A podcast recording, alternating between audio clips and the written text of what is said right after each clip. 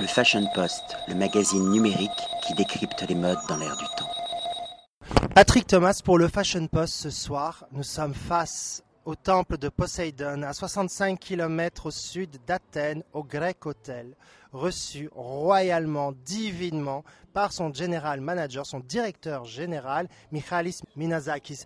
Bonsoir, hello, and of course, we will continue this conversation in English. Can you present this fantastic, wonderful hotel to the readers of the Fashion Post? I welcome you also from my side to the Greek Hotel Cape Sunio in Attica, in Athens, beside the Poseidon Temple, and I, I, w- I wish you the best to you. Thank you very much. How many rooms are in this hotel? Uh, our resort is, is it is 150 rooms, and there are a nice beach with a nice uh, big and, and a lot of restaurants with with uh, our chef uh, Sakis Zanetos that you can uh, you can try and you can let's say taste all the Mediterranean and the Greek cuisine. I have heard that there is a, a mentality, a spirit from Creta here.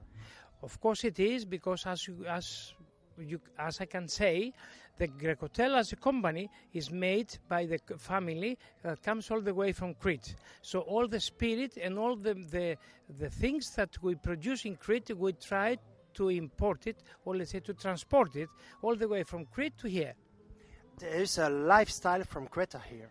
all the way. In all the ways, either from the material that we produce food, with the material that we produce and we serve wines, raki, this, our traditional Cretan schnapps, and all the all the, the hospitality that we have in Crete. Is there a spa here?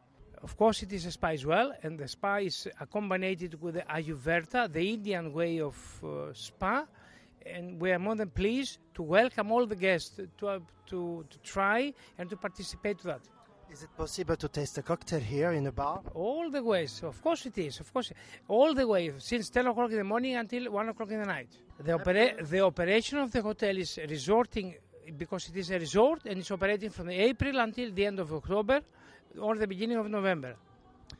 I spent a very, very huge moment, fantastic moment here in this hotel, with, in this restaurant. It's like a, a, a modern temple in, fa- in front of the old temple of Poseidon. It's very connected. It's, uh, it's magical. And congratulations for your team, for you, for all the team of the hotel, because it's very fantastic. And it's a proof that Greece is still modern and attra- attractive Thanks a lot for for your opinion, and as I as you say. I agree 100% to that.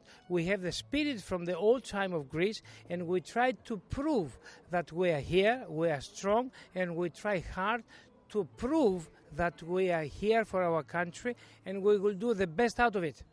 Thank you. Thank you very much, Michalis, and see you soon. Thank you very much. Thank you. Thank you. Le Fashion Post, le magazine numérique qui décrypte les modes dans l'air du temps.